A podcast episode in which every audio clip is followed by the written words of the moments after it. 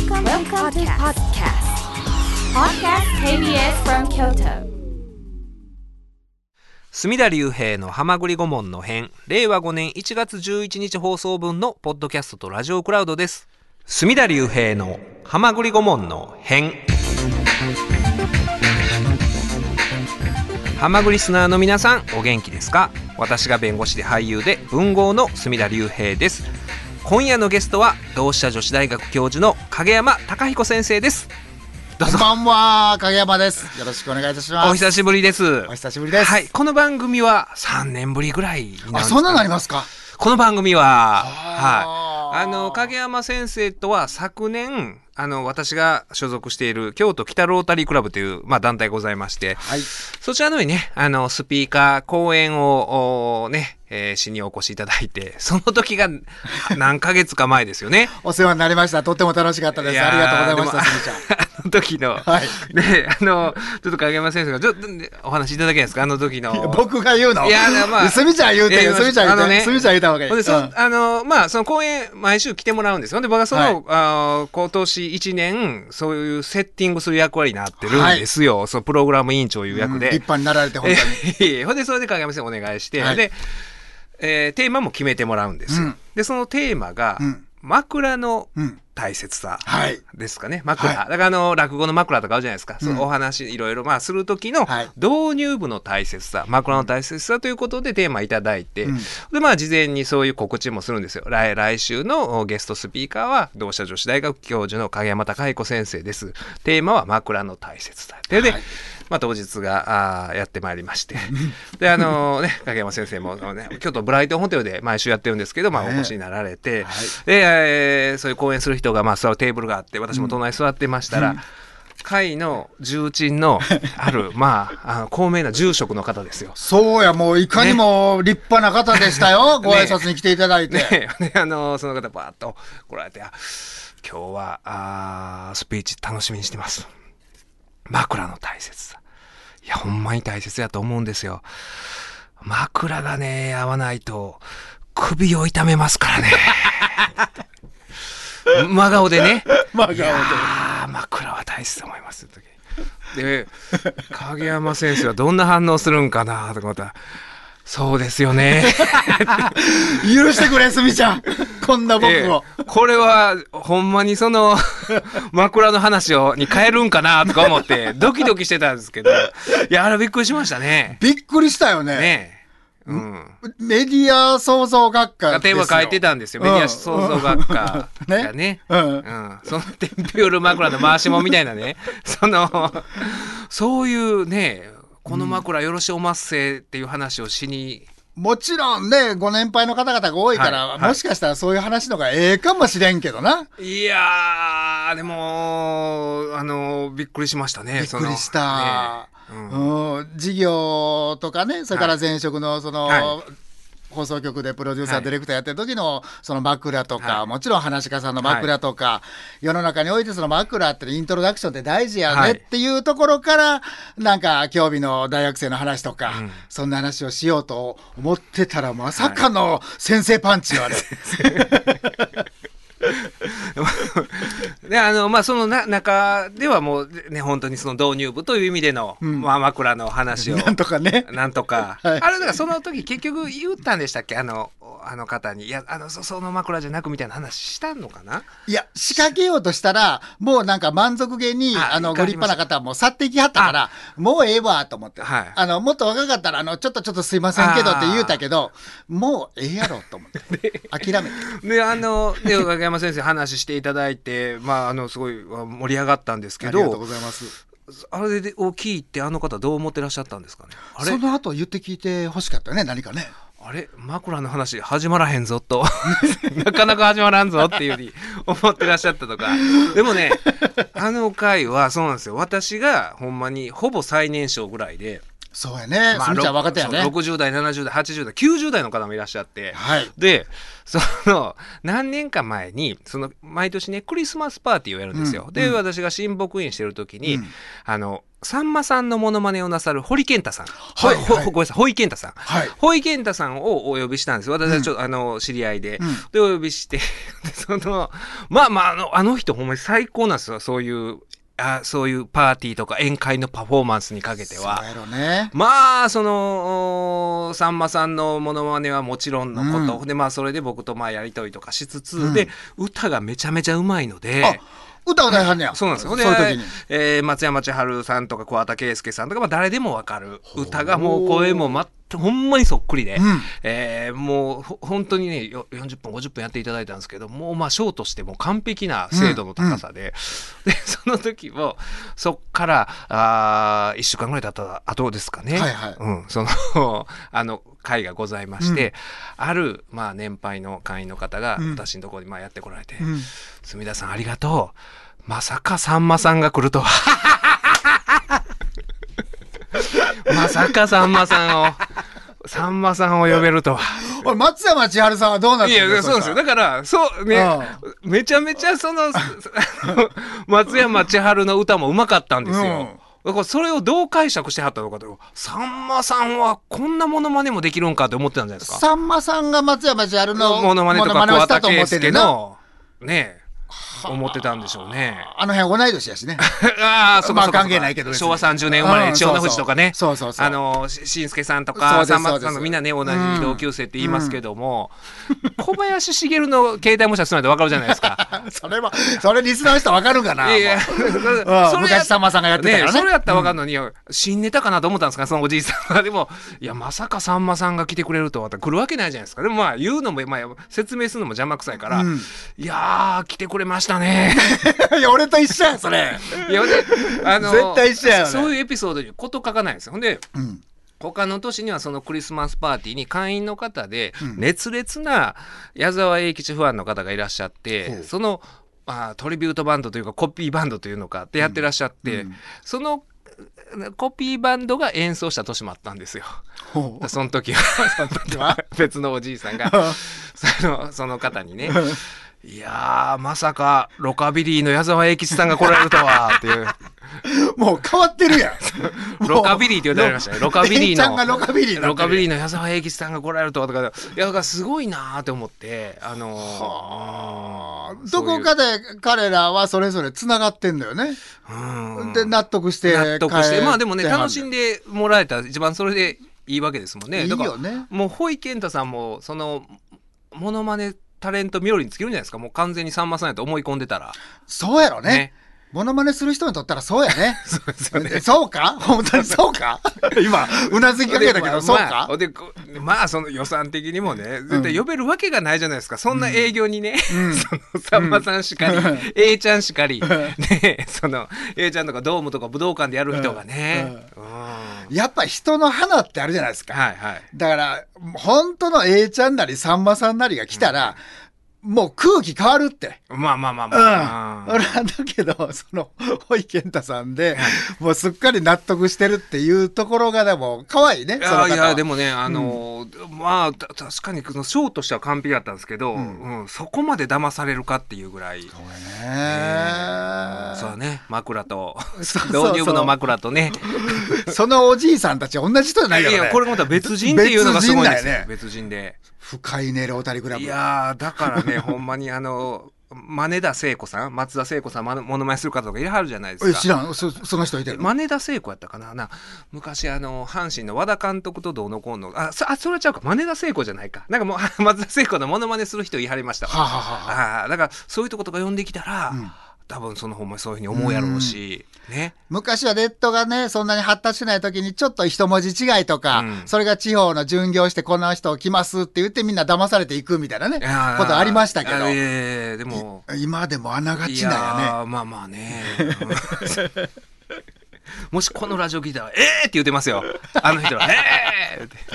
そうやね、僕の時にお世話になった方も、結局僕は真相赤さんままやったけどね。いやでもね。赤さんまやけど、話は聞いてもらってるからね、話は30分、40分。はい、でも本当にだからいや影山先生やっぱりねその同志社女子大学で長年教鞭取ってらっしゃってすごいなって思ったのが いやいやまあほんまにあの僕も人前で話すことありますけど、その私ぐらいの年それよりまた上の年配の人の前でだしかも男性の前で喋るのが一番難しいんですよ。男性難しいよね。男性は本当にもう知ってる知らないで聞く聞かへんをもう決めちゃうんですよ。そうや。うん。ああこのえ弁護士らしいけど知らんなーってなったらもう聞いてもらえないんですよ。うん女性はあのそういうねあの、まあ、公園とか行って例えば振り込め詐欺とかの啓発のみたいなんで呼んでもらう時もあって、行ったらおそらく私のこと知らんそのおばさんとかでも話の内容で、ううんんその反応してくださったりすることが多いんですけど、うんうんまあ男性はそう。もうそもそも聞かないんですよ知らんかったら聞かん。大体すみちゃん、あの、腕組んでるよね。ああの、登壇したらこう腕組んで、はいはい。あら、なんか、まあなんか、ちゃんとした話できるもんならやってみようあみたいなそうに思ってらっしゃらないんだけど、はい。こっちは思っちゃうわけですよ。ええ。なんか、こんな、そんな勝負せなあかんのみたいな、この場でみたいな。あだからそのやっぱりねそういうまああのそういううー年配の男性は難しいし一方で、うん。やっぱり今の若い人女子大生を前にして話すのも多分僕話してもなかなか難しいと思うんですけどだからそういう長年やってらっしゃるからあそういう年配の男性でもこんだけ対応できるというかものすごい盛り上がってたんいやもったいで。ないお言葉ありがとうございます。もうでも唯一言えるのはもう、はい今年も還暦ですからね。あの、還暦をもう過ぎましたけど、はい、もう欲張らないやね。昔はもう若いからなんかね、あの、結果を残したいとか、ええ。しっかりどっかんどっかん受けたいとか、もう芸人でもないくせにね、偉そうに思ったりしたけど、もうなんか、あの、ちゃんと、あの、満足いただけたらそんなに笑いがなくとも、もともと笑わす仕事でも何でもないのにだけど、ちゃんと、ああ、悪くなかったよぐらいに思ってもらえればもうええか、みたいな。ふうになんかシフトチェンジはしたかな。あーそうですか。だからそ,、そんなんの方がいいんですかね。どうかな。でもすすみちゃんはでももともともう喋りのプロやしさ。だからそういう経歴書かれて、うん。お笑い弁護士の面白法律講座みたいなんで。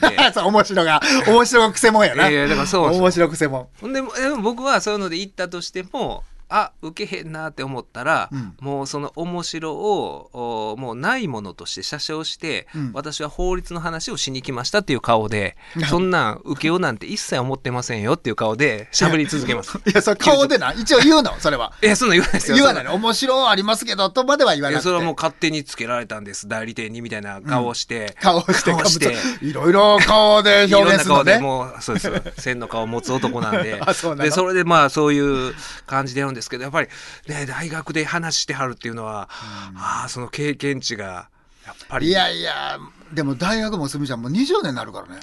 あ MBS 辞められて MBS が15年半で、大学がもう20年、21年目か。あじゃあもう大学のお教員の方が長いんですよね。そうなんですよだから最近だからまあ今でも言われますけど元 MBS のっていうのが減ったかなやっぱり。時間って不思議なもんやね、ええ長くやるとっていうか、うん。いやなんかね、あの先週この番組に僕の高校の後輩にあたるう安本さんっていう人で、うん。ハイスクール漫才ってご存知ですか？ハイスクール漫はい、才教えて教えて知ってるかあもしれない。の高校生の漫才の全国大会ああ知ってる知ってる。吉本がやってるんですよ。知ってます知ってます。で、はい。それで優勝した、あー高校3年生が偶然その私の高校のお今の高高3に在学中でほんで先生が電話かかってきて若き日のすみちゃんみたいなもんやいやもうだからまほんであのおお前みたいなうん。感じで漫才やってる子いるから、あのラジラジオあの隅田の番組に出られへんかって「いやもう喜んで喜んで出てください」って感じで来てもらって、ほんで漫才もまあレベルが高かったんですよ。面白くて。ただだからそのでもねあの僕らそのほんまになかなかそういう若い人と喋る機会が少なくて。うんうんうん。あの逆ににねなんか照れちゃって何を喋っていいのか？だからゲストあ。の影山先生もろあのまあ還暦過ぎたっておっしゃってましたけど、うん。そうやし。例えば北野誠さんにしても60代。竹内吉川先生にしても60代。はい、まあご一緒してる人ですよね。この番組。組あのゲストの平均年齢が60超えるんですよ。すいませんね、僕も60で。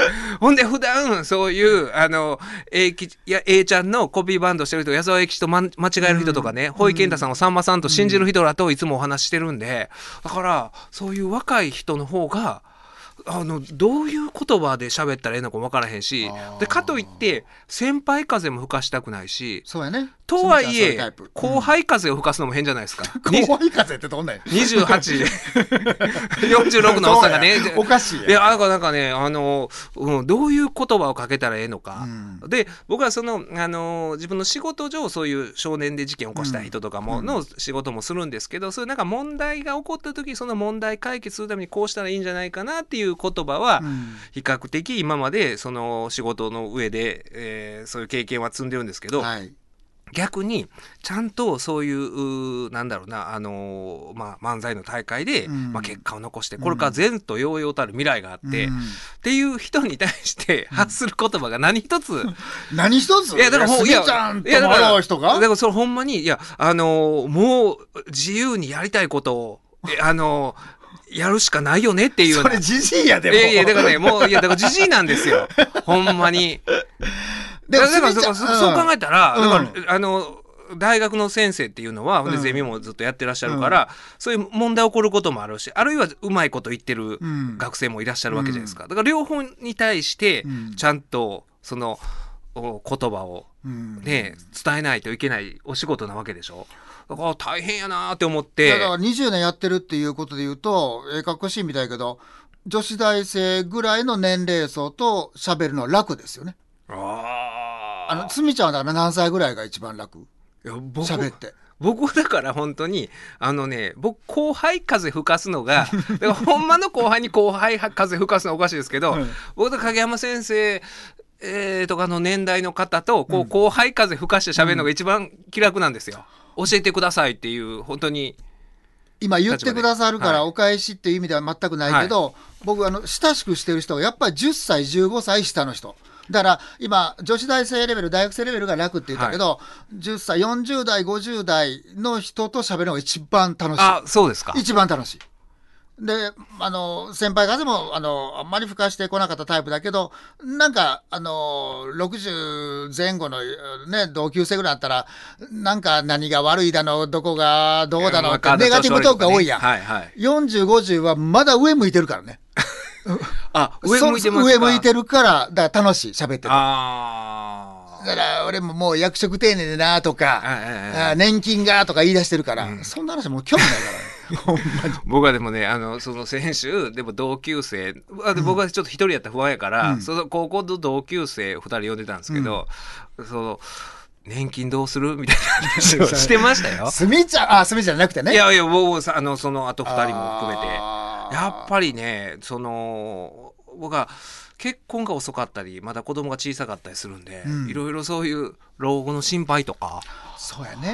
ねえ。だってお子さんがまだお嬢ちゃんがねあ5歳ですから。ね、うん。だからやっぱりお子さんの年齢によって年は取っていくと思うから、うん。すみちゃんはだからまだまだ若いよ。いやだからでもね、うもうずっと働き続けないといけないし。いつまで働く？今日その話したかったん？やいつまで働く？いだからそれはもう働かざるを得ないんですよ。あの娘が大きくなるまではってなった時に、うんおそのあー独立して生計を営むまで娘がっていうと、自分自身が独立して生計を営んだのが、うん。30歳の時なんですよ。30だから司法試験長らく時間かかってたんで。そうや8回やったな9回あです。9回か。9回です。ごめんなさい。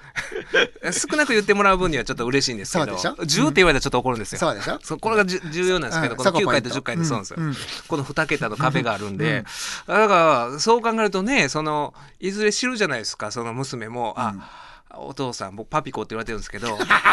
パピコパピコそれ30歳でしょっちゅう言うてるやつな。30歳で司法試験受かったんや、うんうん。それ立派なもんやで。でね、ほんで、マミコは28歳で司法書士の試験に受かってるんですよ。すごいパピコマミコ いよやでもこの空白のねこのなだずずいぶん空白あるわけですこの夫婦合わせて。まあまあな。ね、まあ、うん。うん。でそこ別に特段職歴もないわけですお互いアルバイトとかしてましたけど、うん。っていうことを考えたらじゃあ娘が30になるまでうん。仮に働くとしたらあと25年ですよ。ってなったらもう71ですよ。71 71な、うん。なな71はでもまあまあみんな働いてるか。どうやろ今70サラリーマンでも65まで働くもんなあーまあまあね。うんうんでそうですよね。定年してもそのまま食卓でとか。そうそうそう。そううんた71あ嫌なのね。あーでもねはもうは働いた方がええなと思うんですけど、うん。うん。うん。71までもちろん弁護士を続けるってことね。何かここででもそでもう一回。の今今のペースででも体力的に持たないじゃないですかそのああこのねエンターテインメントの仕事もしながらっていうことで言うとってこと？エンターテインメントの仕事ってこの、まあ、ラジオ雑談を もっぱら俺はエンターテインメントでちゃんと言葉選んで言うてんねんそれは。もっぱら雑談なんで、で今そのメディアの仕事もラジオもだけだから、もうそれは別に全然大丈夫なんですけど、うん。弁護士の仕事のね体力が結構いるんですよね。やっぱり大変よいやいりますね。なんかもう。うん、そのありますあります。急な案件とかでもう徹夜でなんかせなあかんとかそれを71で対応はねなかなかできへんなと思うリスナーの皆さんも興味あると思うねんけど、はい。あのファンの皆さんねすみちゃんの。平均して弁護士の仕事ね、はい。弁護士の仕事で1日何時間ぐらい仕事するもん？それはもう時期によって違うよ。あまあ、抱えてる案件とは違うけど、はいあのまあまあこれぐらい鳴らしたら働いてるなってのは何時間ぐらいなの、でもねそれもう厳密にね僕らその測ったことないし、うんその測ったことないのがすごいやん。いやだからねその測ったことないというかそのねだから無駄なネットサーフィンしてる時間とかがね。だからそれは。それで高わけでしょ。あやっぱすみだにねそういう仕事のなのね。なんか何かやってもうパラレルでやっぱりいろいろできるから。まあ今でも何でもネットで調べたりするときに、うん。思わず目に入っちゃうのとかあるじゃないですか。うんうん。え TKO 活動再開？とか。その話これかね7億円返済の目処が立って、えどうやって目処立つねみたいな、とかなんかそういうのがあったりいろいろするわけですよ。だから連絡取ってるねそういう、まあ、依頼者と LINE で連絡取ったりすることもあるんですけど、LINE みたいな LINE のニュースとかも入ったりするじゃないですか、うんなんかね、ううんで藤田ニコルがどうのこうのみたいなね、藤田ニコルがインスタにな なんかこんな写真アップしたとか。とりあえずすみちゃん。藤田ニコルに興味あるの。とりあえずインスタ見に行こうかみたいになるのが だからそうだからそれを含めてですか？それを含もちろんやね。それだってだって言うとあるけど世のサラリーマンたちも8時間労働って言って8時間働いてないもの。4時間ぐらいは藤田ニコルのイスタを見て、それでええね。んそれで8時間働いたとしてよ。ででもそれで言うたら、あのーまあ結構長い一日、そうですよね。寝る時間以外はっていうような感じではありますけどねいやちょっとそれはカッコつけすぎかな。いやいやええでええで。いや寝る時間が何時間にもよるけどね。そうでしょ寝る時間が何時間にもよるし藤田ニコルのインスタ見てる時間が何時間によるし熊切あさみのインスタ見てる時間が何時間かによるし熊田陽子のインスタを。なんか傾向がつつながってるけどね。いやあれほんでちょっとでも、なんかそういうのを見たら、うん。なんかねそういう熟女の美魔女と言われる人のなんでしょうインスタのなんか動画みたいなのがどんどん。最近すみちゃん美魔女好きやな。なんかオンエアでもよく言うてるな。中西正夫さんと言ってたようあな。あようきみこさんが好きとか言うてたな。いやいや美しいまあ、美しい 美しい魅力的やし、もうとってもも女優さんとしても素晴らしいけどね、素晴らしいけどだから陽気美子さんとお付き合いができるのよねすみちゃんは。ああその だからその今私がも全くそういう何もしがらみない立場もちろんもちろんもちろん。いやね。そそんな幸運は自分の人生に訪れないと思うぐらい綺麗な方やなと思います、それは。いや綺麗な方だと思う。だから喜んでってことよね。だだからね本当にやっぱりその全くやうん、やっぱ年を追うごとにそのねなんかああうん。綺麗やなって思う人の対象はどんどん変わってくるし。陽気美子さん僕より年上やでですかね。多分な。調べてないけど、いやもう、いや多分そうやあのででも僕も46ですよ。いやいや陽気美子さんが今多分ディレクター敏腕ディレクターが調べてくれてると思うけどな。66歳。見てみ66歳やで。あだた竹内先生ぐらいか大体 竹内先生ちょっとしたか。まあでもでもあんまあもう年齢とかね。うん。え？年齢とか関係ないいや関係ないと言いますか。だからそのほんまにあテレビとか見ててあ綺麗やなとかって思う人がうん随分変わってきたんがやっぱりだからその年齢を感じるとともにあとほんまにあのー影山先生当然お仕事上もご覧になってると思うんですが、ええ昨年末はい「紅白」ね見てたら、はい。もう見てたんですよ実家帰ってぼやーっと見てたんですけど、うんうんうん。まあそのほんまによう言うじゃないですか僕は子供の頃ね「あのい紅白」とか見てたらうちの親父がね、まあ、ドリカム出てきたら「なんやこのカムトルーテ」とかって言ってたんですよ。前がないねんな。うんなんやこのカムトルーって。いや、これ、もう、もう、もう、ええねん、もう、黙っといて、みたいな、言うてたのが、その状態ですよ、今。まあまあね。今もう。わかるいや、ほよ。んまに、まあ、これ、これ、だ、これ誰なんや、みたいなね。うんこの落合福士君みたいな、歌うまい人は誰なんやああ、 Vaundyな。いや Vaundyで知ってはりました、前から。知ってたよ知ってましたよ。生で見てるもん。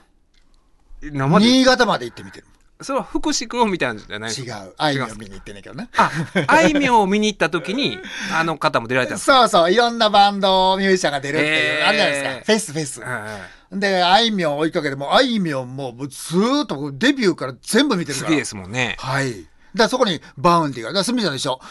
誰やこれ？って言ったら、めっちゃうまいな。うまいでしょ？ほんで、あのーよあの、嫁さんも一緒に行ったから、来るな、これ、 Vaundyって言ったら、もう特に来てたけどね。いや、もう、いや、僕はそうそう、来てることも知らずに、うん。うん、見て、うわ、この人、うまかったでしょ？上手にハモってはるわ、っていうね。存在感あったでしょ？ねえ、うん。まだ若いのよ彼は。若いらしいですよね。うん。うん。うん全然、だから、ほんまに知らんかったし、うん。だから、その、あの、わざとことさらにおっさんぶってるとかじゃなくて、ほんまに、ああ、すみちゃんがね。わかうんんなくて。あれな、思うけど、そのさっきの女子大生話だけど、若い子たちは若い情報を全部知ってると思いがちなのよ。おっさんとかおばはんとかは。あで、おっさんとかおばはんになったら、ちゃんと、あ、抑えられてない、抑えなきゃって言って、えーなんか英語の問題集解くみたいにやるのよ。ああだけど若い子も結構知らんねん。そういうもんなんですか？そうなんよ。僕らの時もそうでしょ？全部なんか若い情報知ってるかって言ったら、自分の好きなことしか知らんやん。あああまあそう限定的なそ,、ね、うん、それでええのよ。うん。そういうもんなんですか？それでええねんだから必死で追いかけようとしてるっていうところがダサいね。んダサい。で、一生懸命頑張ってカラオケで若い歌歌って、こんな歌知ってんねんっていうやつが一番嫌がられてよく言うでしょあスミちゃんやってないと思うけど。いやいやややってないどころかもうやれないんですよ。わ知らないからそもそも本当に、うん。だから、すみちゃんが好きな歌を歌えばいいの。いやだから僕ほんまにねそれで言うと、まあ、この後いろいろねあの影山先生があおすすめないというドラマの話をしたいと思うんですけど、うんうん。ほんまにあのササイレントはあ見たんです。この年末、ええええ。もう、ね、年始入ってからですか、一気に見てたんですけど、うん出演者が誰一人わからないんですよ。誰一人？あの篠原涼子はわかります。そうですよね。いや、いえ？うん、いや、えわ川る口春奈は？は、あの、その、調べて分かった。あ、この人がか、この子が川口春奈なんやーっていう。本当に。いや、ほんまにもう、なんかね、もっと、まあ、すみちゃんもともとテレビ見えへんからな。もともとテレビ見えへんいや、から。そそでもね、ほんまになんか、もっと小野寺明とかね、なんかあの、峯岸徹みたいな、なんかそういう、わかる。すいませんけど、なんで小野寺明が一番に出たん？いや、だから、そこがそそういうわ、わかりやすいね、は あうん、人が、わかりやすい。人が誰もで殿下な、殿下。あの、見ててほんまに、そそうなんですよ。あの、うわ、なんか綺麗な顔してる男の子やけど、これ誰や？みたいなね。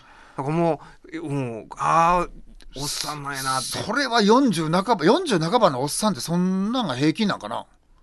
あーまあ、影山先生はね、もうドラマは、あね、ほとんどまあ見てらっしゃ僕はまたね、るかなと仕事上でなんかね、あの、一種ちょっと変わってますかああーだから、あのやばいなと思ったんですけど。ら。それで、あの、もう、サイレントは、もうこの後の話でいいのかな、はいはいねねでゆっくりサイレントの話はしたいですよね。いや、ほんまにでもね、あの、あーでも、紅白は何が一番良かったですか？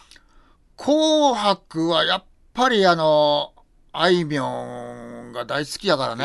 だから、あいあいみょんは何が一番あいみょんのどこが？僕は見てて、あの僕はあいみょんはさすがにうん。分か分かってます分かってましたあそれがでもあいみょん聞いたら喜ぶよね。ゲストに読んだら？だからあいみょんを読んで、そこで絶対読んで、もうあいみょんに会いたいのよ。ええ会いたいね。だすみちゃんの方が絶対会う確率高いやん。レギュラーこうやって持ってんねんから。いや、あるやろ。KBS 佐山さん来るよね。佐山ディレクター来るよね。来るって言うてるよ。いや適当に言ってるんですようなずいたよ、大きく。その今までのこの番組のゲストの流れから来て、うんミュージシャンあるでしょ？ミュージシャンあるでしょ？ミュージシャンあーまどかひろしさん怒られましたねミュージシャンやな。立派なミュージシャンや。うんでも、いや、ほんまにね、あのーこの番組の、あの良さを舐めてもらったら困りますよ。はい。それは薄々知ってるけどな。何回か呼んでいただいてる身としてはいよや、くほんまにわかってるけどもうね、あのーあ、でも、あいみょんはでも、本当にね、あの、さっきのご質問ですけど、なんか、懐かしくないですか？ああ、うん、その、うね、こう聞いてたら、うんちょっとそう思う部分があります。で、なんか、一本なんか、筋が通ってるというか、うん27とか8の年齢なのに、何かこう、私はこうなんだ、みたいなものがあるというか。うんうん。僕、だから20年後ぐらいしたら、中島みゆきみたいになるんちゃうかあいみょんは。な。ああ、だからそ、そう。違うよ。あのね、局長とかなんとか違うけど、まあ存在感としてうん存ずっ在感としてと何十年後でもそういううんポジションを確立したままいける人かなはい、吉田拓郎さんが、あの、最後のテレビ出演で、あいみょんもゲストに来ててね。あはいで、吉田拓郎さんがもうあいみょん大好きや言うて。へえで、あの、言うたらね、なんかやったら、ボコボコにすんぞ、みたいなね、あの、言うた若かりし頃の吉田拓郎さんはよ、それもうあいみょんにもう大好き大好き、大ファンとか、もう何褒めるか思ったら、もうギターの持ち方がいいとかだね、そんなことは言うて。あそうなんですかそうそう。で、そんな比較対象しなくていいのに、さだまさしがギターの持ち方が悪いんだよ、みたいな。いや、そんなん言うたげんない、みたいな。で、あいみょんそう思ってみると、あ確かにかっこいいというか。この間甲子園も行きましたけどね。あワンマンライブあーワンマンでもうギはいター一本でギター一本で3時間よ。わーかっこいいですよ。ほんと、かっこいいよね。じゃあ聞いていただきましょうかはい。あ、もう早速言いますか。はい。あいみょんで、君はロックを聴かない。水曜ローでしょう。水曜ローでしょう。こちらのコーナーは映画やドラマや本を法的に解説したりしなかったりというコーナーなんですけれども、今夜はですね、もうあの、放送が終わっちゃったドラマなんですけど、ほうほうはい。えー影山先生が放送中、えーかなり押されていたエルピス。エルピス、はい。最高でした。あるいは災いと。カンテレで、えー10月から12月にかけて昨年の放送されたドラマなんですけれども、放送中私ちょっとサボっておりまして、何しとった？サボってたんですよ。いあの仕事というかお、忙しいからね。ネットサーフィンに忙しくて、そう。起きてる時間すべて仕事、隅田隆平です。えーそんなことないんですけれども、はいはいで、えーで、この年末年始、一気に、あの、見たんですけれども、すごいね。さすがその辺隅ちゃんやね。あいえいえいえ、でまああのーまあ、ああ、そらこれは話題になるなという。だから今更これをこの取り上げてどうするんやって話なんですが、今ね、動画配信サービスとかあるんでえご覧いただけるんで。そんな時代です、今は。はい、これ。遅くないよ。はい。えーどういうドラマと言ったらいいんですかね、このドラマ。僕に聞くんですか？隅ちゃんだから全部見て、どうだったんかな聞きたいな。どうだったかだ。だって専門家やもん。あまあまあ、そのね、ある意味のー冤罪がテーマですそうそう、冤冤罪、そう、おっしゃる通り冤罪がテーマなんですが、その冤罪を、おテレビ局で、まあ、ある番組が取り上げるんですが、その取り上げる番組っていうのが別に報道番組でもなく、そうそう。深夜のゆるい情報バラエティっていうんですか、そうね。うん。そういう番組で、太陽、太陽テレビでしたっけ？そうですね。ね。、えー、っていう、まあ、架空のおテレビ局、ん。キー局なんでしょうな。で、キー局でしょうね。キー局ですよね。でえーそこで、まあ、長澤まさみさんがはい。アナウンサーで、うんね、えー出られてるんですけど、まあ、その長澤まさみさんは、えー人気アナウンサーで、その局の看板番組の、報道番組のキャストをやってたんだけれども、その局内の同僚男性と、まあ、路中してる写真を撮られて、鈴木亮平さん。鈴木亮平さんと、でそこからまあね、えーなんていうんですか、まあ、報道から飛ばされるような形ででまあああいう女性アナウンサーの世界は、その年齢とかがやっぱりいろいろ厳しい壁があるんですかねもうね。今だいぶ言わなくなったけどね、もう本当にあの良くない言葉ですけど、女子アナ30歳定年説みたいなことうん。が言われた時代がありました。えー今は違うよ。ね、うん。その番組、そのおドラマの中でもまあ30歳過ぎて、そのスタッフのね、あプロデューサーとかからオーバーハンとか言われたりとかして、うん。で、まあその路中もあって、まあその情報バラエティまあ飛ばされたはい。いうような形で、で、まあそんなにやる気もなく、ん。ね、あの仕事をされてあったんですけども、そこで、えーその番組の若手ディレクター、はい。ああの方は、前田ゴードン。ま前田ゴードン前田ゴードン。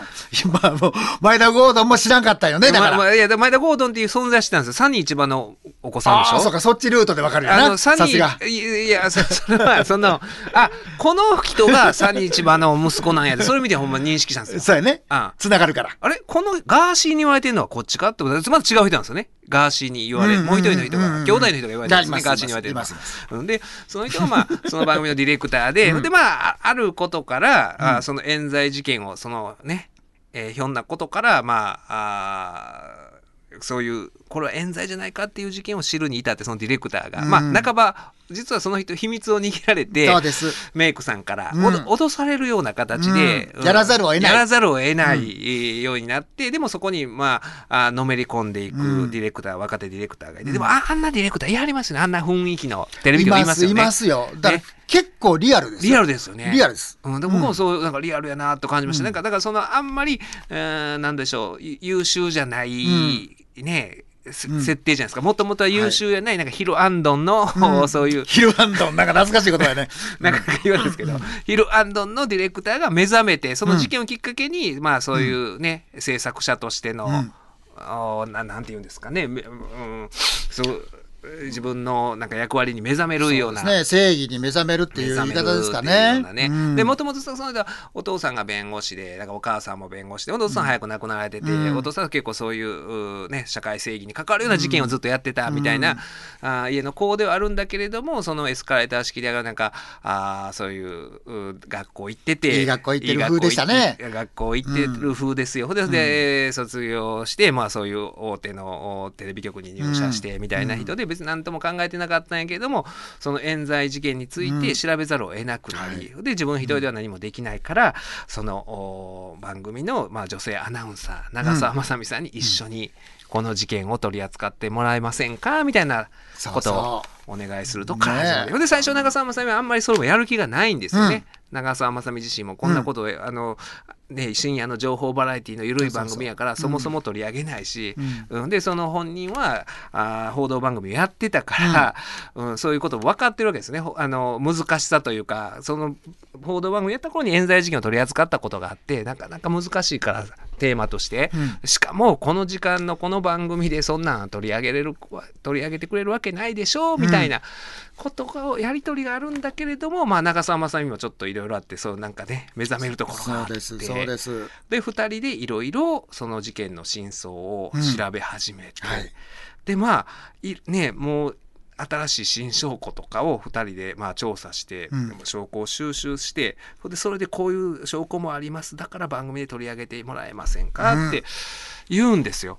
言うけれどもでもやっぱ今度はそのテレビ その番組のプロデューサーとか、このななんや思ってななんでしたっけ？フライデーボンボンですか？フライデーボンボン。フライデーボンボンはもうほんまに1週間疲れたサラリーマンがねもうテレビつけて、もうどうでもええことをやってんのを、なんて言ってましたっけ？牛丼の紅生姜みたいなもんやと。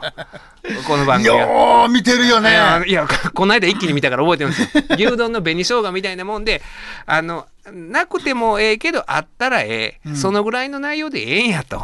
あのプロデューサーいいでしょ？あれあれ最高でしょ？あの人がよ一番良かったですよ、ね。一番良かったでしょ？あのプロデューサーもほんまにだからねその長澤まさみに失礼なことばっかり言うんですね、おばはんやなんやらとか言うて、で、えーねそれこそおこの番組はもうそんな本気で見る人なんていないんやから、うんゆるい感じで、ほんまに牛丼の紅生姜なんやから。そうそう。うん、適当にやっといたらいいやって、ほんでいつもその番組の後の打ち上げでもう酔っ払ってカラオケで大騒ぎして、後輩に絡んでっていうような立ちの悪いプロデューサーなんだけれども、この人にも実は秘密があってそ実は報道から、うん報道で、えーまあ骨のあるプロデューサーだったんだけれども、うんあることがきっかけでそのバラエティに飛ばされたう。はい。っていうような、そうですよ。えーそうそうそう人やって。うんでまあその人は言うわけですよ。そんなこの番組そんな扱えるわけがないと、うん。扱うわけないお前ら冤罪事件とかなめるなよと、はい。そういうそんな気安く軽い気持ちでパンドラの箱を開けるもんやないというようなニュアンスのことを言うわけですけども、後にそのプロデューサーがまた 目覚めていくという。そうそうそうそうそう。ね。いろんなことを。を諦めたテレビ局の中のね、あの暗黙の了解であるとか、うん。ほんまにそうパンドラの箱開けたらあかんみたいなこと分かってる人らが、いろいろその証拠を集めて、うん目覚めていく。うん。正義感に駆られてその元々のその報道マンとしてのはい。使命を感じてうん取り上げていくっていうような話になっていくんですある種だから再生の物語ですよね。再生の物語。ねええ役者さんやな思って。岡部隆さんが最高でした。いや、すみちゃんが一番良かったっていや僕も本当に、あの、うんもう途中から岡部隆さんしか見てませんでした。って言っても過言ではない。ないいや、あの人の、その、なんでしょうね、この心のこの変遷が一番このドラマの見せ場みたいなのがありますよね。でもさ、思うねんけど、最初の頃、その、あのプロデューサーね、はい。んもうセクハラ、パワハラも何ハラも全部やったんや、初期の頃。パワハラ、ハラスメントねデパートみたいな。そうそうそう。だけど、まあ、あんまりこれから皆さん見ていただきたいから、結末まで言わないけど、言うたら、みんなが慕うというか、うん。っていう、まあ、特に長澤まさみもはいはい慕うね。一番長澤まさみにひどいとことを言ってるんですよね。そうそう、だだけど、彼はめっちゃ、ハッピーな終わり方ですよ、最後ね。ああ、そうそうですよね、言うてみたらはいはいはい細かくは言わんけどはいはいでも、今の社会って、うんあの前半のセクハラパワハラやったら、あっこでアウトにしてる。いや、まあまあ、それは当然そうなるでしょうね。うん、だからそういう意味で、その、僕がエンターテインメントドラマ好きなのは、あそこに救いがあるなと思って。ああ、そのうん現実社会やったら、あの、うんその、そこだけでも、その後の再生はないわけですもんね。うんだどっかでチクられてっていう。うん。ボロカス言ってるところで終わってますよ。うんでましてやこの視聴者はあの毎週毎週放送される時にあのプロデューサー岡部隆さん演プロデューサーは、あいつなんやねんみたいなこと言っててそっからネットも潮目が変わるのよ。あーあ、あ、ね、ネットでですか？うん、ネットでも叩かれて、あいつ最低や。あだだけど、それが、すみちゃんになっていくね。いや最高や。ほんまにだからね、うんあのね、あの、僕の好きなプロレスのやでいくと、このヒール、悪役が、うんえー善玉、ベビーフェイスに、このベビーターンって言うんですよ。うんターンするの、うんほんまにベビーターンなんですよね。それまで一番のドラマの悪役やった人が、うんベビーフェイスになる瞬間が、うんやっぱあの、エンターテインメント、そこがいいですよね。そのうん逆逆パターンもありますけど、うんベビーフェイスがヒールターンするときと、はいはいはい。それでいくと本当にあの人のあのベビーターンは、うん。いいっすよね。いい。でもどうなんですか？実際の、はいそういう放送局の現場で、うんあんだけハラスメントのデパートみたいな人っていうのは、うん実はそうやないベビーターンすることあんまりないでしょ そのそれがバレるバレへんでバレへんようにやってる人でもベビーターンしないでしょ？そんなやつは。もう自分が元いた業界やからって言って擁護するものではないけど、はい今あんなのはいないよ、そもそも。まあまあいない。いない。はいいないね。うんいない。だけど、だけど、あのー今現在活躍する放送マン、テレビマン、ラジオマンも含めて、あああいうタイプの人はいたな、とはみんな口を揃えて言う。うん。でいてその人は、いい側面もあったんですか？人もいたんですか？そういう。ああいう村井さんでよかった。っけはいはいはい。役の名前で言うとね。うわーいやあれはやっぱりドラマやね。ドドラマやからですよ、ああいうふうにみんなに慕われてっていうことはないよね。ででは逆にすみちゃんにお聞きしたいのは、はい。冤罪を扱っていながら僕は一部何人かにお聞きしたんですけど、専門家の方に、はいあれはないでと。ああんな勝手にあの放送マンが勝手にあの取材してきたものを弁護士に何のね、うん。許可も得ずにうん。放送してまうようなことは絶対ありえへんってま言って。あまあまあまあ。言ってて。そそれはないやろうし、うん。そもそもねだからその冤罪の部分でも気になったのはそのまああー実際に冤罪やったっていう体で描かれてるんですけれども、おーそういう女子中学生えーの、まあ、連続うん。殺人事件があって、えーまあだからある事件をベースにしてるんですよね、うんあれはきっと。うんうんでまああーだから無実のお人がまあ警察に捕まって、はいはい。で自家自白して、うん。で無理やりそのお犯行時刻とかのストーリーも辻褄を合うように、えーそういう捜査機関が警察がそういうストーリーを組み立てていって、で有罪判決が出て、うん。でそれが確定しちゃってうん。みたいなことになってるんですけれども、で、えー自白もあるみたいなことで描かれてて、でその自白のシーンがあって、はい。で、えーいろいろだからねまあ拷問とまではいかないんだけれども、うん。もう恫喝を連日もう連日連夜されて思わず許してくださいと。はい。言うじゃないですか、います。でそれが自白やみたいな形の扱いをあのテレビの中ではい描いてるでしょ、なってました。自白やとで、本当に自白したんですかってその後に、えーその長澤まさみとお前田 前田五郎五郎って言いかけた 前田おもろい方に間違うな。あの前田ゴードンゴが、まあね、その当時のあー警察官に、刑事に、えーねえーそういう、取材に行ったら、うんいあーちょっと躊躇して、いや、あ許してくださいとは言いました、みたいな。逆にそれしかないんですかみたいなやりとりがあったじゃないですか。あったよねあったよねんですけど、うんそれはちょっとおかしいんですよね。あの、あの冤罪事件の多くが、ほんで、しかも自白してるっていうのは、もっと詳細なうん自白の調書が絶対出来上がってるんですよ。それが強要やったとしても。例えば、その取り調べの過程であの、許してくださいって言うただけで、それは自白なんて扱い絶対受けないんですよ。あ、ないのね。だからそれこそあのストーリーいろいろでっち上げられたってことになってるじゃないですか、うんうん犯行時刻とかも、あのあと仕事の後どこどこ行ってこう行ってこう行って、うん。中学生と会って山に連れ込んはいはいはいでみたい。な、その捜査機関のストーリーにのっとったことを認める調書が絶対できてるはずなんですよ。はあ、それがないと成立しないね、いやそれがないとそもそも成立しないです。よ。ほんででもそういう調書があって、まあ、起訴されるけれども後にその弁護人がいやそれは強要による自白やからあのその調書は不同意にするとか言って争うっていうことはあると思うんですけど、うん。そもそも自白が許してください。だからその恫喝が嫌でもうもう恫喝やめてくださいねでもある許してくださいって言ったのを勝手にそれを認めたっていうことにしてるっていうような扱いを受けてましたけどさすがにそれは荒っぽすぎるんですよ。そんなことでなるほどさすがにそこまで刑事手続きは刑事手続きは僕はそんなあんまり信用してないですけどそこまでいい加減じゃない。めっちゃ面白い。うん、だから、だからそこは、あまあでも、そのドラマやから、うん。そういうふうにしてんねやろうなっていう部分はあって、だからおそらく、その逆に放送業界に長らくいらっしゃった影山先生から見たら、テレビ局でこんなことないでとか、うん。だからそれこそその、あー番組のプロデューサーとかが、そのお冤罪事件扱うことを許してくれへんから、うん。長澤まさみは何をするかって言ったら、うん。自分らの編集したテープを、ね。ごめんね、僕が先に喋ってたね。ね、そうそうそう。勝。手にそのおあれは何ていうんですか？ああいうこのスタッフの女性あの、ね。あれはね、多分タイムキーパー的な存在やとの思いますね。人に、あのうん。えーちょっとナレーションを変えた、あテープがあるからこれ流してって渡して、うん。それが実は全然もう内容も違う扱う、ね、ニュースの内容も違うその冤罪事件に関する VTR やった。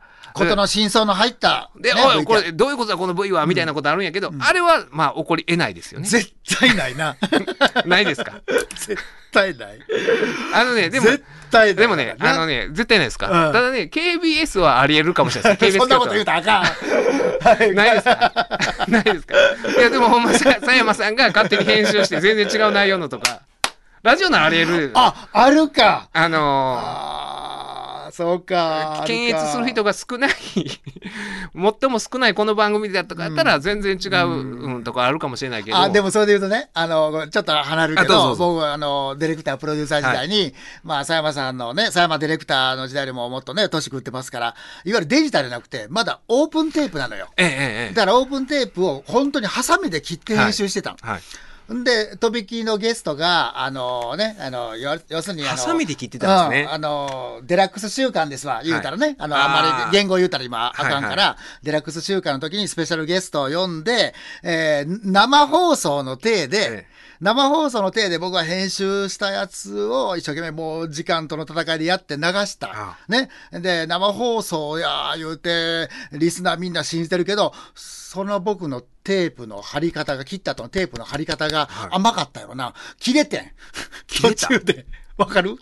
切れるっていうことは、はいはい要するに放送がそこで途絶えんの。ええだだけど、要するに生と録音を合わせてやってるから、あの、スタジオの中には出演者はいるわけ。昨年末の紅白みたいな感じですよね。そうやね。まあ言い方悪いけど。紅白と僕のね、ヤンタンと一緒にしたらあかんけど、はいあの、そうだ、切れたから、切れて切れて、もうそれがまた要するにデラックス週間の時。はいはほんで、今の佐山さんみたいに D 卓座ってて、ほんでみんな、うわーってね、もうずずっとね、無音がついたら放送事故になるから、あそうそうですよね放送事故になるから、もう中にいるね、あの演者さんたちで、もうええ、もうバラせ、しゃべれって言って、えーあの、リスナーの皆さん実は今流れていたのは、録音でした。録音でした言うてちょっと、あの、影山さんがこれからまたテープ貼りますから待ってくださいね、と言って、ーやって、もしかしたらそれこれ今このラジオ聞いてる人あそれ聞いてた人いるかもしれないですよね、それが聴取率めっちゃ高かったよ。ああそういうハプニングある方が、うんだからそれはラジオ、テレビ問わず絶対好きやん。そういうのがね。で、僕のでも恥ですよ、今のは。恥で、そんな自分の編集でとかで。だから、その、だからか、勝手になんとかってのはラジオではあるっていうふうにね、あのーおっしゃったけど、うん、確かにラジオの自由さというか、そんなだって本当始末書じゃないだよ。まあまあね。えそう、そ、そうないなかったんですか？ないね。ああ、会話なんかおもろかったなーって言って終わりました。でも僕はもう恥ずかしかったよ。だって、あプロとしてやってるわけだから、プロで編集してね、だだからオープンテープ切ったらあかんもんね。だけど、だから自由さはあった。今でも恥ずかしい方が大きいけど、手柄話にしてるつもりないけど、でも、あの、そっちの方が、リスナーなり視聴者は喜んで見る、聞くっていうのは、今も何にも変わってないよね。ただあのテレビの世界で今の時代うん。にそういう,、うーまあ、女性アナウンサーが勝手に編集した、ディレクターが勝手に編集した独自のうん。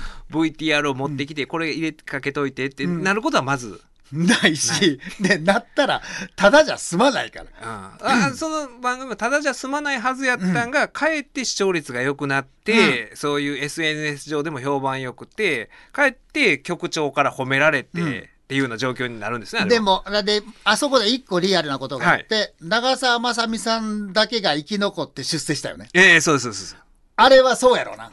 ああれはそううなると思うわ。まあその過程でプロセスでいろいろルールを無視してて、うん。でも結果的には成功したっていう時に誰かが責任を取り、うん。でもその成功した部分は確かにあるわけで。前田ゴードン君は経理に、いね、通され移ましたね動して、うんあの、セクハラプロデューサーは子会社に行一き、気はい。やったからね。はいはいはい。だから、あそこはリアルやね。ああいうのはある。あれは、ああ、うまいなと思う。ああなるほどなるほど、で僕はあとリアルやな思ったんがほんで結局そのお深夜の情報バラエティでゆるい番組でやるのはもう、うんうん、ちょっとこれは自分らでやれるもんやないと、うん自分らの、うん仕事として無理やみたいなんで、報道に預けようってなった時に、うんうんうん。この報道とバラエティ、あれ制作っていうんですかね、うんうんうん。報道と制作のこの綱引きみたいなのがあるじゃないですか、うんうん。その部分はあります。あるんですか？ありますって言って生きたからね、はい。僕辞めて20年のやつだから、ちょっとね、リスナーの皆さんはも過去のお話として聞いてください。はい。それを差し引いてね。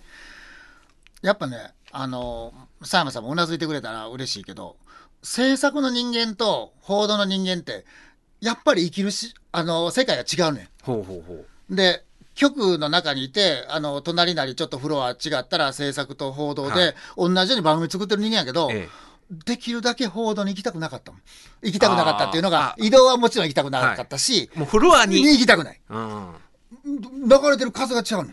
ほんで、うんあの、エルビスの中でも出てきたけど、まあね、スミちゃんの番組だからもうできるだけ何でも本音で言いたいけど、なんかあいつら自分らがほ放送局背負ってるみたいな感じだなっていうふうに、ね制作の人間は思ってないんでしょうね。うんうん報道の人は思ってないんやろうけど、なんやねんみたいに制作の人間たちは思ってる。うんうんで、報道の人たちは、なんやお前らなんか役にも立たへん番組ばっかり作りやがってって思ってるんちゃうかなって思ってたあ。なるほどなるほど。でも、うんそこででもこの人材の行き来はあるわけですよね。報もちろん移動するあ移動はあるわけですよね。うん、だから、川山隆彦リアル、過去話で言うと、あの、こんな、ちょっとモノマネで誰もわからへんモノマネだけど、影、お前もぼちぼち報道に行行きたいんじゃないのか？報道に移動させてやろうか？その人報道出身やねん。あははあだからその報道が上やという意識があるわけです報道に移動させてやろうかって言うから、すいません、僕あの報道だけは勘弁してください。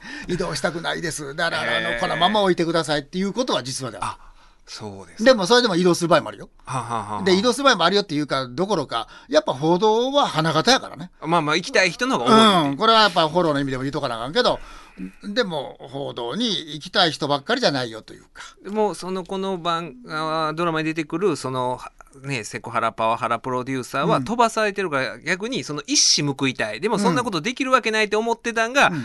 これこの冤罪事件で一発一矢報いたろみたいな感じになるわけですよね。そうそうそうそう。いやでも僕もねそのあのちょっとね早すぎたエルピスみたいな経験を 何ですか？いや実はねほあの僕だから、あー昔もう十何年前に「サンデージャポン」出てたじゃないですか、TBS の。であれは言うたら完全になんか TBS の制作が、うん。バラエティ作ってる作ってるところがまあ作ってる番組で。であの僕何回かこの番組で言ってるからいいんですけどほんまに、そのあのサンデージャポンの中で、う。うん。えーある政治家のことを批判して。すみちゃんが？あそうですそうです、はいはい。民主党政権に変わった時にその時に入閣されてたうんもともと自民党にいた、うん。あのドラえもんに出てくる登場人物の、うん。と同じ名前の政治家の方を、うん。でちょっと批批判したことがあったんですよ。あはいはい。でこの人入閣したら、おもうザ・自民党みたいな人やんかみたいなことをサンジャポで言うたことがあったんですよ。そしたらそれをお報道の人が見てて、うんでその人はそのあのー婚姻なさってたんですよ、うん。静香ちゃんと。うんうん。言うてもてるやん。が婚姻になさってて、うん。ほんでそこのだからそのでもねそのひ秘書かななんかその関係者の人から、あーお前んとこの局のあの日曜の朝のあの番組で若い弁護士がうちののその人のことなんか言うてたららしいドラえでもん。のなぐらいのうん。ニュアンスで別にそれでなんかそのきついかことではなかったらしいんですけど、それで、えーこのこの情報だから制作が忖度してだから VTR とか借りてるわけじゃないですか。あ借りてるんですよねせはあ。あの報道から。はあ、あかか借りてる変えてるって言ったあ今エルビスがエルビスがびっくりした今の。どういうリアクションせえかな思って。いや報道から VTR 借りてるよ。借りてそうそう。だから報道に頭上がらへんっていう関係性があるらしくて、うんそういうのもあるから言うて、もうそれはあの別に怒ってたとかわけでもないなかったと思うんですよ当時。そういう話がちょっと来ただけで、うん。えー制作の人が忖度して僕3ヶ月それまであの隔週で出てたんですけど3ヶ月休ませられる3ヶ月？あったんですよ。理由は？いやだから理由はあのそういうことを聞いてたんですよ。あちゃんとそれは理由は言ってもらえた。いててそそれまではもうなんかもう好き勝手言うた方がいいからみたいなこと言われてたんです、そういう番組上ね、うん。でもそん今度はそのプロデューサーがすもうすごい気を使うようになってもうあのあの住田さん喋らんといてくれと喋らんといてくれって言われたんですよ。ほんで喋らんといてくれ？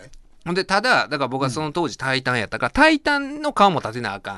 だから僕は出さなあかんけれどもでもっていうようなんでもうそそれはさすが僕若かったからうん。出る意味ないじゃないですか。もうほんでもう出させてもらっていうような立場分かってるわけですよ。その力もないしうん弁護士なんてすぐやから。だからもうそれで僕はもう自分でいやもうそのちょっとややり取りがあってもうその出たくないです言うて。かっこいいよね隅田竜兵こいいですか？っこいいいやかっこいいかっこいいいや、ほんでうん。ほんまにその時にデーブさんとずっと楽屋が一緒だったんですけど仲良しやな。で僕がそのそうちょっと喧嘩して帰った日の新幹線で乗ってる時にちょうどおどういう新横浜ぐらいかなう。ん着いた時うん。にデーブさんからメールが来うん。て一言もデーブさんにその話しないけどそうだから僕隣でそういうやり取りしたからもう全部分かったんでしょデーブさんが。僕が何を言ってるのか何を言われてるのか、うん。もう全ての意図を組んでほんまに温かいメールをいただいてっていうのがなあったんですよ。ほんまに。ええ人やな。っていうのがでもどんなメッセージか具体的にはない忘れてるんですけど。感動したことだけは覚えてるんです。その時の感情だけ。覚えすすべちゃん記憶力ええやんか。でもね感情だけは覚えてるんです。よ、ああ、うんなんてあのーすうん、優しいそのなんでしょうね。あのー いろんなことを分かってくれてる人なんやろうなみたいなのがであってだからその報道と制作の綱引きっていうのは僕はほほんまにそのほぼ素人の時それを経験したから。素人じゃないけど泣いた？やっぱりあのデーブさんのメッセージを読んだ時は。泣きはしなかった。それが正直いやでもねほんまにだからそういうのはあるし、僕ぐらいのそのレベルで経験するんやから、うん。ほんまにそういうのがたくさんあるんやろうなとは、だからね報道の人間が、はい。あのすみちゃんがさっきの冤罪云々の時に教えてくれたみたいに、うんあのエルピスに関しては報道の人間が「こんなことあるかこんな報道ちゃうわ」はい。こんなん報道じゃないわ」うん。って言うねんけど、あ見たい報道の人が、うん。だからエルピスを業界人の中で一番評価してるのは制作側やねん。ああそうかそうか。制作は、いや、そん、そんなドラマやから、そんな、そのまま、だから一部の人には、いや、なんか放送の、放送局の恥ずかしいところをわざわざ、あーね、番組にして、みたいな批判をしてる人もいんの。ああね、でもそれで言うたら、ドラマなんて、ね、あの、悪徳弁護士のなんとかとか、はいはい。金しか考えてない医者とか、うん。それをテレビ局は扱ってるわけでしょ？そうですよね。これで放送局のなんか悪口を自分たちで放送局の悪口をね、ドラマにすんなっていうのはそれはお門違いや。いやまあまあそれはそうだと思います。うん。だからそれをあの自分のところの恥ずかしいところもドンと出したっていうのはエルピスのうん。すごい素晴らしいところの一つですよね。あれはあのカンテレが制作なんですよね。カンテレア制作です。だからそれはキー局がないからできたみたいなことはあるんですかあの佐野あゆみさんっていう素晴らしい、はい。えープロデューサー、え渡辺彩さんっていう素晴らしい腳本家、はい。このタッグがないとできなかった、うん。あまずあの長澤まさみが男前やった話はあの佐野あゆみ TBS 時代プロデューサーだったんですね、あのえーちょっと今日本語おかしいけど佐野あゆみさんはもともと TBS のプロデューサーだった、えー渡辺彩さんとその時から付き合いがあった、ええ。その時にもう温めてたんですよ、エルピスは。ああ、そのアイデアを。うん。はあ。温めてたけど、まあ、ボツですわな。うんうん。ボツで、で、紆余曲折があって、佐野あゆみさんは新天地を求めてカンテレに、あんまりないのよ。いやそういうの聞かないですよね。うん。で、あのー転職するわけね、はいはで、転職して、その企画ごとカンテレに持っていってねい。。わあ。だえ、それはもう、あの、そ、あの番組、あのドラマをやるために映ったぐらいの話いやー、そこまではね、佐野さんとのお話で聞いてないから、言い換えのことはやっぱりね、もっと年言いたくないから言わないけど、でも、カンテレがやりましょうって言わなかったら、エルピスの企画は、ボツになってたかもしれない。ああ、そういう。うん、だから TBS に対して何かっていうつもりはないけれども、でもそのカンテレがあのエルピスをやりましょうって言ったことに関しては割と気概を感じますよね。うん男前やなと思いますね。だからあの業界人たちはみんなその話は知ってる話で、はいはい。知ってるからああ佐野さんはそうやってずっとあのー名物プロデューサーとしてやりたいっていうものをずっと諦めずに。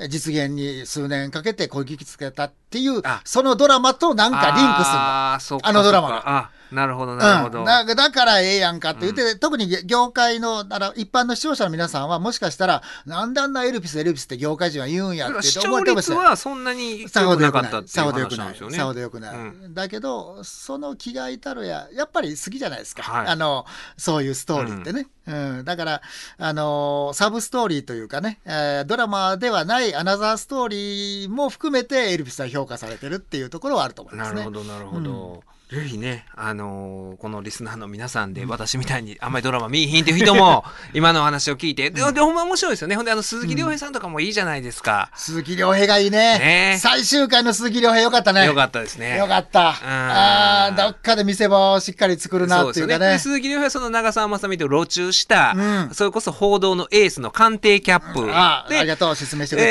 えーその時の副総理ともうすごいち距離が近くなって、実はその事件にはその副総理がうん。関係してるんじゃないか、あー圧力かけてるんじゃないかみたいな話になってくるんですよね。うん。ね。うん。あーだからそのこの本当に長澤まさみと、おまあ、鈴木亮平ここのうん。報道と政策のまあ代理戦争みたいな、かつこの恋仲にもあってっていうのが、いやなかなか。そうですよね。あーやっぱりドラマを見なあかんなと思ったんですけど、うん。ただ僕一つね、これさすがにこれなんやろ思ったんが、うん。まだその二人は同じ局で路チューをしてて、それが原因で、うんまあ、長澤まさみは失脚したわけですよ。週刊誌取られて。ね、フライデーやろね、多分ね。っていう感じなんですけど、この眞栄田郷敦、さっき言った、うん。あー若手ディレクターは、その、社内の人間関係全然僕無頓着なんですほよ、う。とかって言うててで、その、お冤罪事件をこれからあの調査しようっていう時に、長澤まさみに、まあ、まず声をかけて、うん。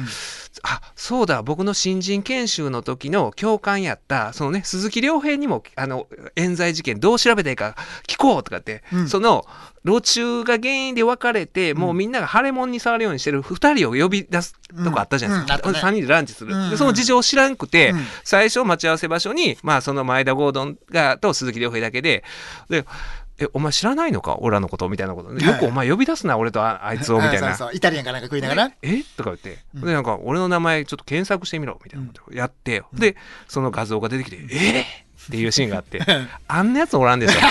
さすがに。